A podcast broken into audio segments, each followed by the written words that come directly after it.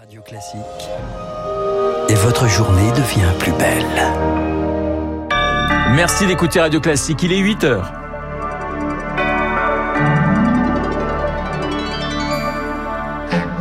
La matinale de Radio Classique avec Renaud Blanc. Tambour et trompette à Moscou, la Russie entérine aujourd'hui l'annexion de quatre régions ukrainiennes. J-3 avant l'élection présidentielle au Brésil. Lula et Bolsonaro dans les starting blocks, 156 millions de votants appelés dans l'isoloir. Et puis, l'énergie au cœur des préoccupations européennes. Les 27 réunis sur le gaz russe aujourd'hui. Pour en parler, notre invité à 8h05, Jean-Dominique Giuliani. Radio.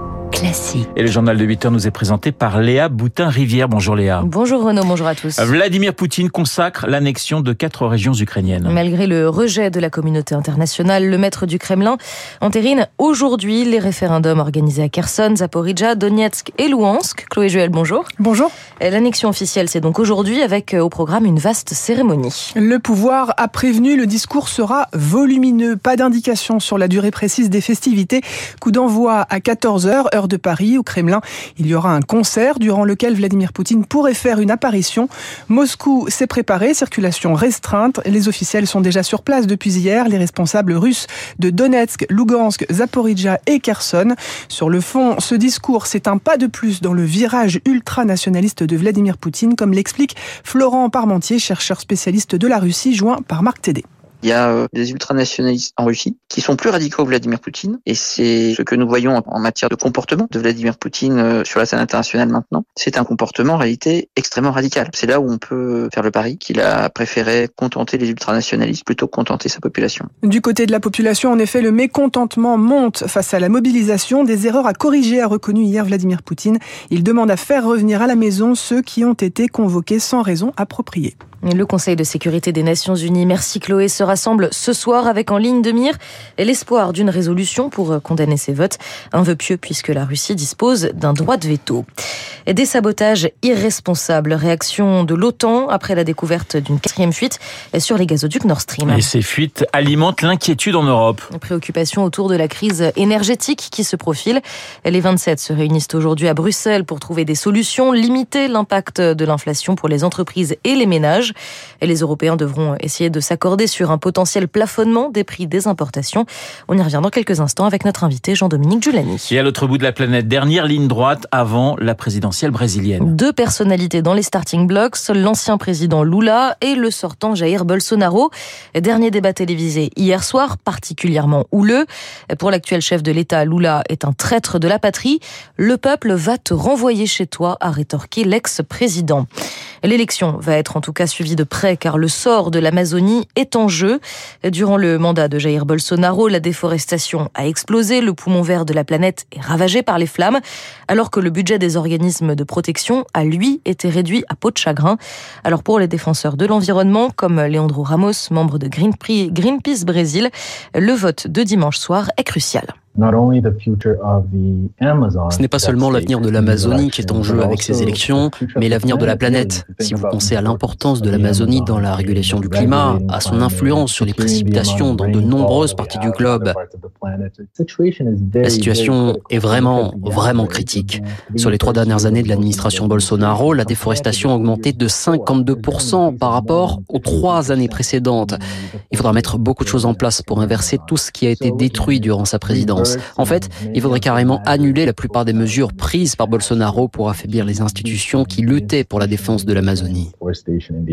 Propos recueillis par Rémi Vallès. Retour en France, Léa, des dizaines de milliers de personnes dans la rue hier. Plus de 250 000 selon la CGT, 118 000 d'après le ministère de l'Intérieur. Des manifestants réunis pour réclamer des hausses de salaire, mais aussi rejeter la réforme des retraites. Dans la matinée d'hier, Elisabeth Borne a annoncé un deuxième cycle de concertation sur ce texte contesté. Les petits frères des pauvres lèvent le voile sur la sexualité des seniors. L'association qui lutte contre l'isolement des plus âgés a interrogé plus de 1500 personnes de 60 ans et plus. Conclusion, un senior sur deux a toujours des relations intimes, 91% d'entre eux en sont satisfaits. Mais cette étude rappelle aussi une réalité, beaucoup de personnes âgées souffrent de solitude. Et sur la ligne d'écoute gérée par les petits frères, un tiers des appels concernent la vie sexuelle, mais aussi affective au sens large.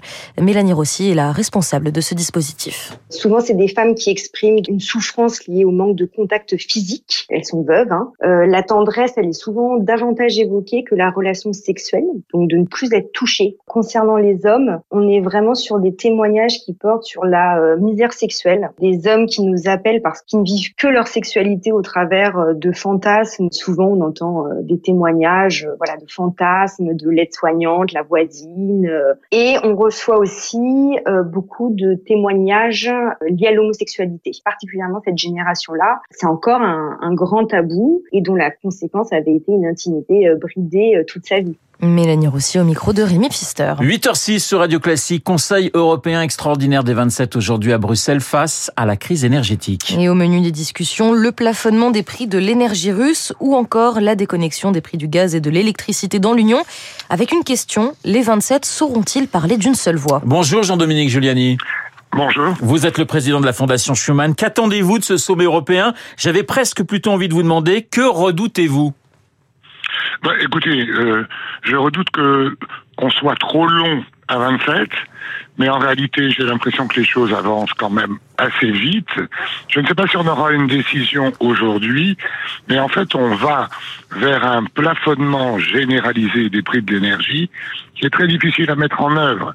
D'abord parce que les fournisseurs, par exemple la Norvège, qui remplace la Russie comme fournisseur de gaz aujourd'hui, euh, premier fournisseur de gaz en Europe, n'est pas tout à fait d'accord pour plafonner les prix, en tout cas de manière générale. Et ensuite, le coût de la mesure. On l'a vu euh, au Royaume-Uni, où il, euh, Madame Truss a dû euh, mobiliser plus de 100 milliards de livres pour cela, et on le voit aussi en Allemagne aujourd'hui, puisque le chancelier Scholz a annoncé euh, 200 milliards, un fonds de 200 milliards d'euros, et qu'aussitôt euh, la euh, Cour des comptes allemande a mis en garde contre le coût de cette mesure. Donc euh, on va vers un plafonnement généralisé. c'est un peu douloureux et difficile parce que c'est techniquement pas évident à mettre en route, mais en réalité, je pense que c'est un pas important qui pourrait déboucher euh, soit aujourd'hui, soit lors de la réunion des chefs d'État et de gouvernement à Prague dans quelques jours. Jean-Dominique Giuliani, aujourd'hui les, les fissures sont visibles. La crise énergétique, c'est un vrai défi pour l'Europe, non? Oui, comme l'a été le Covid et euh, comme euh, l'est aujourd'hui euh, la question de, des approvisionnements et du prix de l'énergie.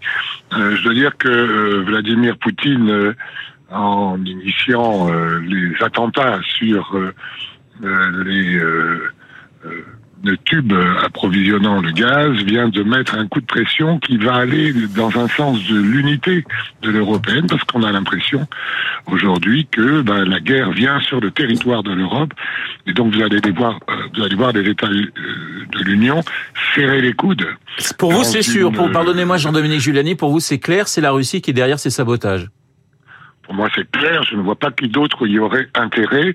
C'est un message très euh, clair euh, adressé par euh, un, un, Poutine qui dérive vers l'ultranationalisme et la confrontation. Merci Jean-Dominique Giuliani d'avoir été ce matin en ligne sur l'antenne de Radio Classique. Je rappelle que vous êtes le président de la fondation Robert Schuman. Il est 8h09 sur l'antenne de Radio Classique. C'est la fin de ce journal. Merci Léa. On vous retrouvera eh bien lundi et je vous souhaite un excellent week-end. Il est 8h09. Dans un instant, nous allons retrouver Guillaume Tabar qui est déjà dans ce studio.